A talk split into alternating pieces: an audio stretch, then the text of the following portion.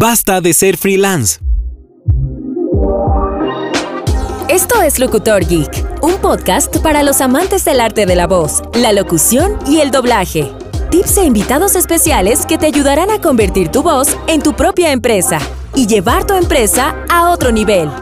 Aquí empieza Locutor Geek con Adrián Califé.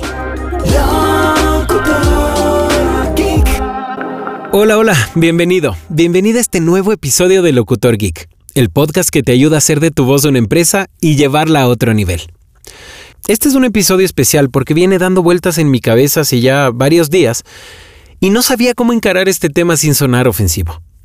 Basta de ser freelance. Keep my wife's name out your mouth. No me malentiendas. Todos los que no tenemos un trabajo de 9 a 5 somos freelance. Pero ¿cuántos de nosotros somos empresarios de la voz? Y mi afán no es minimizar el término freelance, pero para mí la diferencia está en los hábitos cotidianos.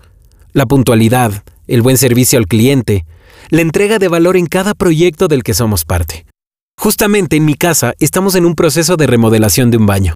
Y no saben lo difícil que ha sido conseguir que los trabajadores lleguen a cotizar puntualmente, solo a cotizar, ni siquiera ya a hacer el trabajo. Llegan una hora tarde y sin avisar, y cuando llegan no piden disculpas. Y después, cuando la obra comienza, es más difícil aún. Te pregunto, ¿cuánto tiempo te toma cotizar una locución cuando te la piden? No debería ser más de una hora. Además hay que considerar que muchas de las tomas de decisión de compra se hacen en caliente. Si tú esperas a que tu potencial cliente le dé muchas vueltas, se va a enfriar la oportunidad. ¿Cuánto tiempo te toma enviar el audio terminado después de que ya te contrataron? Sí, depende del proyecto, pero salvo que sea una narración larga, deberías entregarlo el mismo día.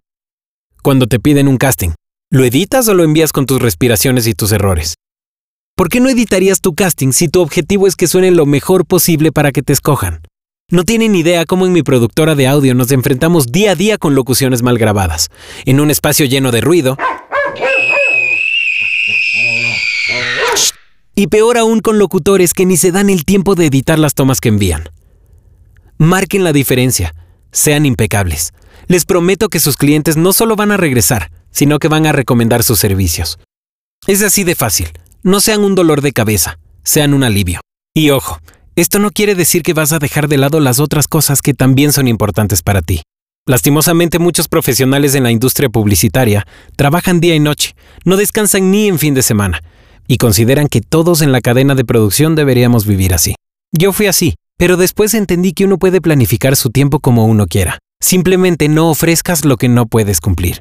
Establece horarios de trabajo, y si tu cliente te llama a las 8 de la noche y te pide algo, pregúntale si lo puedes enviar al día siguiente. Y si lo necesita de urgencia, cobra por tener que interrumpir tu tiempo de descanso. Eso sí, si rechazas ese trabajo es probable que la próxima él piense que no puede contar contigo. Ser un empresario de la voz no solo implica seriedad. Como ya te he dicho varias veces, implica tener procesos internos y planificar cómo vas a expandir tu cartera de clientes. Al final, el resultado va a ser maravilloso. Vas a vivir de tu voz. Quiero pedirte un favor inmenso. Si consideras que mi contenido le aporta valor a tu vida, sería de mucha ayuda que me dejes tu calificación y te suscribas en Spotify, Apple Podcasts o Google Podcasts, la plataforma que tú prefieras. Así podemos llegar a más gente y agrandar esta comunidad. Si tienes cualquier duda o quieres sugerirme algún tema para futuros episodios de Locutor Geek, te dejo mi email y el link de Instagram en la descripción de este episodio. Hasta el próximo martes. Gracias por escucharme.